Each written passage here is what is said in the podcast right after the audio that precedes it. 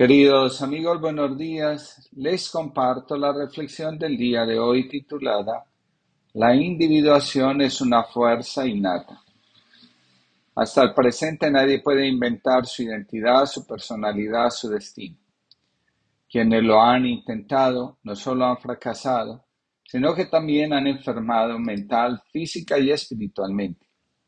No en vano, la psicología habla de los trastornos de personalidad y los define como un patrón prolongado de pensamientos, emociones y comportamientos que van en contravía de lo que produce armonía, integridad y la sensación de poder ser uno mismo. Entre los trastornos más difíciles está el trastorno límite de personalidad. Trabajar sobre nosotros mismos, curar nuestras heridas, saber quiénes somos realmente es la mejor forma de decirle sí a la vida, en la medida que sabemos quiénes somos. No solo podemos relacionarnos mejor con nosotros mismos, con los demás, sino que podemos abrirnos a la acción de Dios en nuestra alma y en nuestro corazón, en todo nuestro ser. Hoy abundan muchas teorías, la mayoría de ellas de origen espiritual, que afirman la posibilidad de poder elegir a los padres antes de nacer. De esta forma, explican estas teorías, podemos cumplir el plan de nuestra alma. Al respecto, Jace Baldwin, novelista, dice, igual que no se puede uno inventar a sus padres, la gente, por desgracia, no puede inventar sus puntos de amarre, sus amantes ni sus amistades. Se los da la vida y también ella se los quita. Por eso, por esa razón, la gran dificultad radica en decir sí a la vida. Así como la semilla no elige el campo en el que va a nacer, tampoco nosotros podemos elegir la familia donde vamos a nacer, a crecer, a vivir, a ser. Para decirle sí a la vida, se requiere mucha humildad. El ego siempre nos está vociferando, una y otra vez, que las cosas son según nuestra proyección. La tarea de cada día consiste, según Murray Stein, analista jungiano, en hacernos conscientes de lo que recibimos de la biología, de la historia personal y de la historia colectiva, como del infinitamente creativo inconsciente, y en desarrollarlo de la manera más óptima que nos permitan nuestras capacidades. En realidad somos, lo que logramos hacer con todo aquello que la vida nos dio en el momento en que fuimos concebidos. Hay que añadir algo. Nuestros padres pudieron ser conscientes de estar engendrando un hijo. No sabían, con toda seguridad, a qué hijo le estaban dando la vida.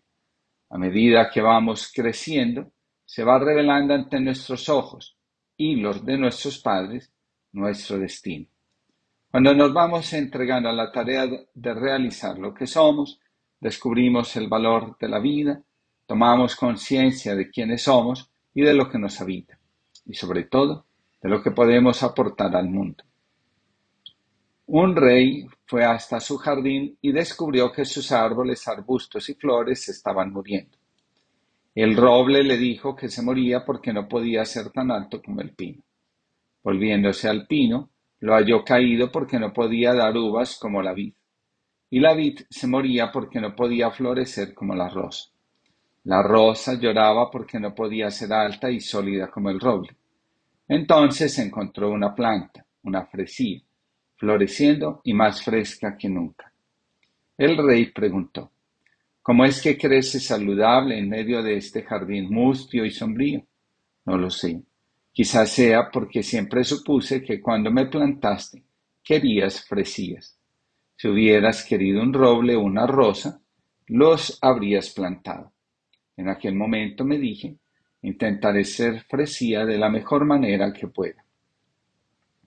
En la espiritualidad cristiana dedicamos un buen periodo de tiempo a vivir el adviento, el tiempo de preparación para la llegada de algo importante en la vida, la encarnación del Hijo de Dios.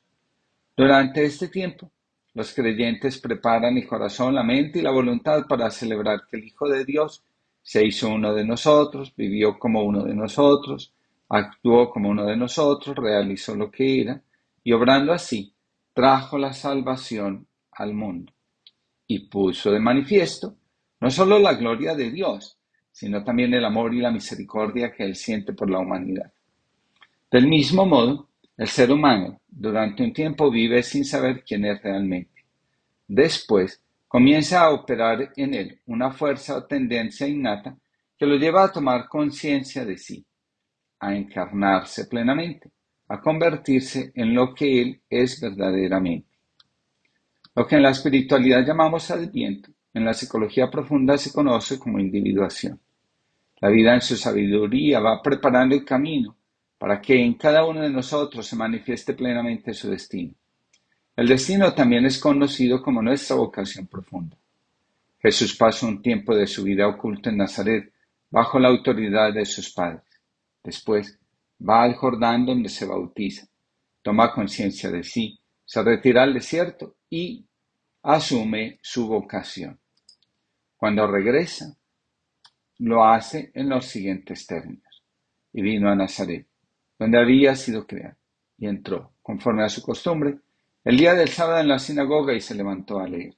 Y le entregaron el libro del profeta Isaías. Y como abrió el libro, halló el lugar donde estaba escrito.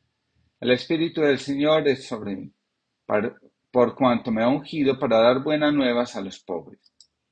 Me ha enviado para sanar a los quebrantados de corazón, para pregonar a los cautivos libertad y a los ciegos vista, para poner en libertad a los quebrantados, para predicar el año agradable del Señor. Y enrollando el libro, lo dio al ministro, se sentó. Los ojos de todos en la sinagoga estaban fijos en él y comenzó a decirles, hoy se ha cumplido esta escritura. Esa fuerza innata que nos conduce a ser nosotros mismos nos saca de lo que Murray Stein llama la egoconciencia de los rasgos, hábitos y actitudes condicionadas por el sistema familiar y la cultura para llevarnos hacia una comprensión diferente, mucho más amplia de lo que somos, de lo que podemos realizar y de lo que nos conecta con el mundo, con la razón de ser y existir de todas las cosas, que en palabras del Evangelio sería hacer que todo sea uno en Cristo Jesús. Lo anterior solo es posible si se logra una comunicación profunda con el alma.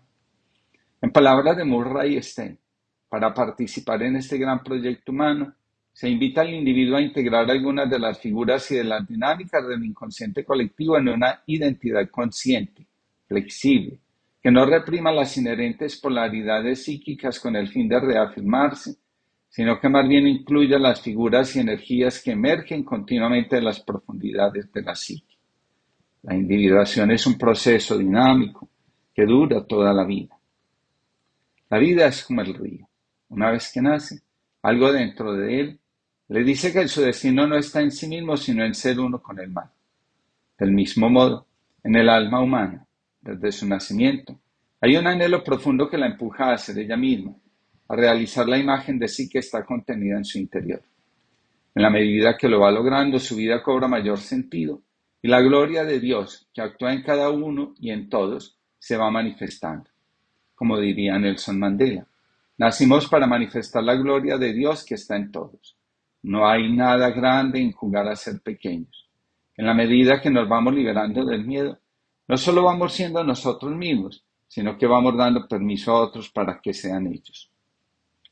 Dios que te escondes en el silencio para hacer ruido en mi interior Dios que te haces carne en el corazón de una niña para empezar una revolución.